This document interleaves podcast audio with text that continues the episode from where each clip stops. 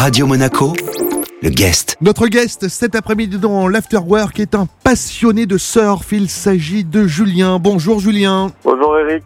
Jean-Christophe, euh, le surf en Méditerranée, on en a parlé en antenne, ça nous a l'air euh, vraiment Un peu loufoque. un peu loufoque. Bah, on pense bien ça. forcément à Brise de Nice et, et du coup on a fait le test autour de nous. C'est vrai quand on parle de surf sur la côte d'Azur, les gens ont tendance à sourire. Et pourtant, Julien, vous, ça fait 25 ans que vous êtes dans l'eau. Eh Oui, tout à fait. Euh, j'ai commencé relativement jeune. C'est une passion qui m'est arrivée de mon oncle euh, quand il allait faire de la planche à voile euh, et que j'étais petit et qui m'a mené à la mer, quoi. Ouais.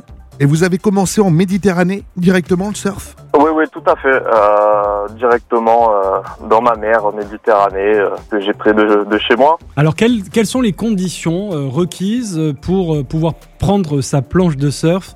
Et aller euh, profiter de- de- des éléments sur la côte d'Azur C'est pas forcément euh, facile tous les jours, j'imagine. Non, euh, alors euh, forcément, on n'est pas dans l'océan Atlantique, euh, dans le sud-ouest. Eh oui. Donc euh, il faut se tenir au courant de toutes les perturbations euh, météorologiques qui peuvent arriver, se tenir au courant des vents, de la houle qu'on peut consulter via des, des bouées qui sont relayées par Internet. Donc euh, on peut savoir par rapport aux prévisions et euh, aux relevés, ainsi que la direction du vent, où est-ce que ça va pouvoir marcher euh, sur la côte d'Azur ou, ou euh, en Italie ou jusqu'à jusqu'à Marseille. hein. Est-ce qu'il y a une grosse communauté de, de surfeurs justement euh, dans les Alpes-Maritimes et dans le Var? On a commencé, on n'était pas beaucoup, donc euh, forcément il y a 25 ans, on n'était pas beaucoup sur euh, sur les spots. hein. Bah, au fil du temps, forcément cette communauté s'est élargie. hein. Puis ce qui a aidé à élargir un peu aussi cette communauté, c'est Internet, bien sûr, Hmm. puisqu'à l'époque euh, on avait encore les téléphones et on appelait la météo marine directement avec nos vieux téléphones pour savoir euh, où est-ce que ça allait marcher. Aujourd'hui, c'est un peu plus facile pour tout le monde puisqu'il suffit juste de, con- de contrôler les bouées euh, via Internet. Donc, on peut le faire à la maison tranquillement sans avoir un numéro à appeler. Et les données sont un peu plus exploitables plus facilement. C'est moins difficile, on va dire, pour savoir où on va surfer. Notre guest cet après-midi dans l'Afterwork est un passionné de surf.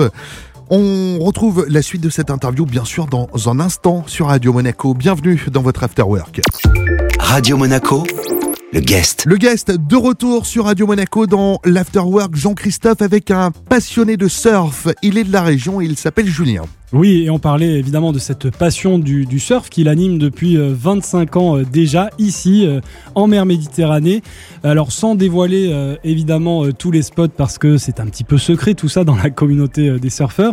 Mais est-ce qu'il y a beaucoup de, spots justement où on peut surfer sur la côte d'Azur, Julien? Alors oui, euh, il y en a plutôt pas mal. Hein. Euh, ici, on a plutôt, alors on peut aller de la plage de sable au récif. Et puis euh, donc pour situer à peu près, de toute façon, tant qu'il y aura une côte, euh, un littoral, il y aura forcément des vagues.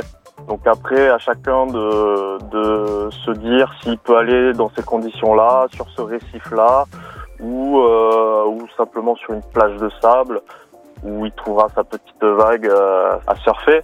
Euh, Il y a des vagues concrètement d'Italie jusqu'à aux Bouches du Rhône. Mhm. et même plus loin si on veut tirer jusqu'à Montpellier, euh, il n'y a pas de problème, il y a- il y, a tout ce qu'il faut. Et Julien, justement, quel conseil euh, donneriez-vous à un débutant qui veut se mettre au surf? Alors, euh, bon, en ce moment le surf c'est un peu compliqué, donc euh, on se trouve avec un peu toute personne dans l'eau, donc euh, il n'y a pas d'âge hein, surfer. On a des très jeunes qui commencent, euh, qui sont vers de 4 ans à, à 77 ans, comme sur les boîtes de jeu, on va dire. Du coup, il faut vraiment connaître ses limites, savoir nager, bien sûr, euh, un minimum, au moins un minimum. ah ben, Euh, Eric peut pas faire de surf alors. Il paraît qu'une bouée.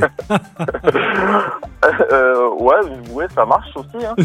Euh, du coup, on peut, euh, il faut, euh, il faut savoir aussi euh, regarder un peu la mer avant de se mettre à l'eau, savoir où sont les courants, savoir où sont les plus grosses vagues, les plus petites, euh, être au courant de son environnement, des gens qu'il y a dans l'eau, de ceux qui apprennent comme ceux qui savent en faire. Il faut être au courant un peu de tout, tout son, cet univers-là pour pas être un danger pour, euh, pour autrui, on va dire. Et justement, euh, sur la côte d'Azur, où est-ce qu'on peut apprendre le surf? Parce que vous, vous avez appris euh, tout seul ou vous avez eu un prof? Comment ça s'est passé? Euh, oui, donc moi j'ai appris tout seul. Concrètement, euh, j'ai regardé un peu les anciens, qui aujourd'hui sont vraiment très anciens.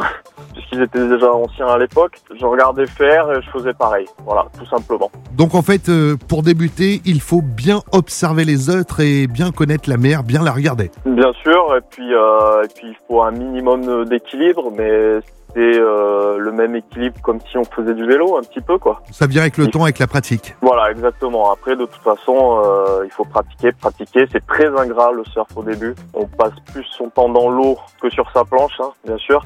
Mais après, c'est que du bonheur. Notre guest conclut bien, le surf, c'est du bonheur. Merci beaucoup Julien. Merci. Merci Eric et merci Jean-Christophe. Le guest à retrouver bien sûr en replay sur notre site radio-monaco.com. Radio Monaco, le guest.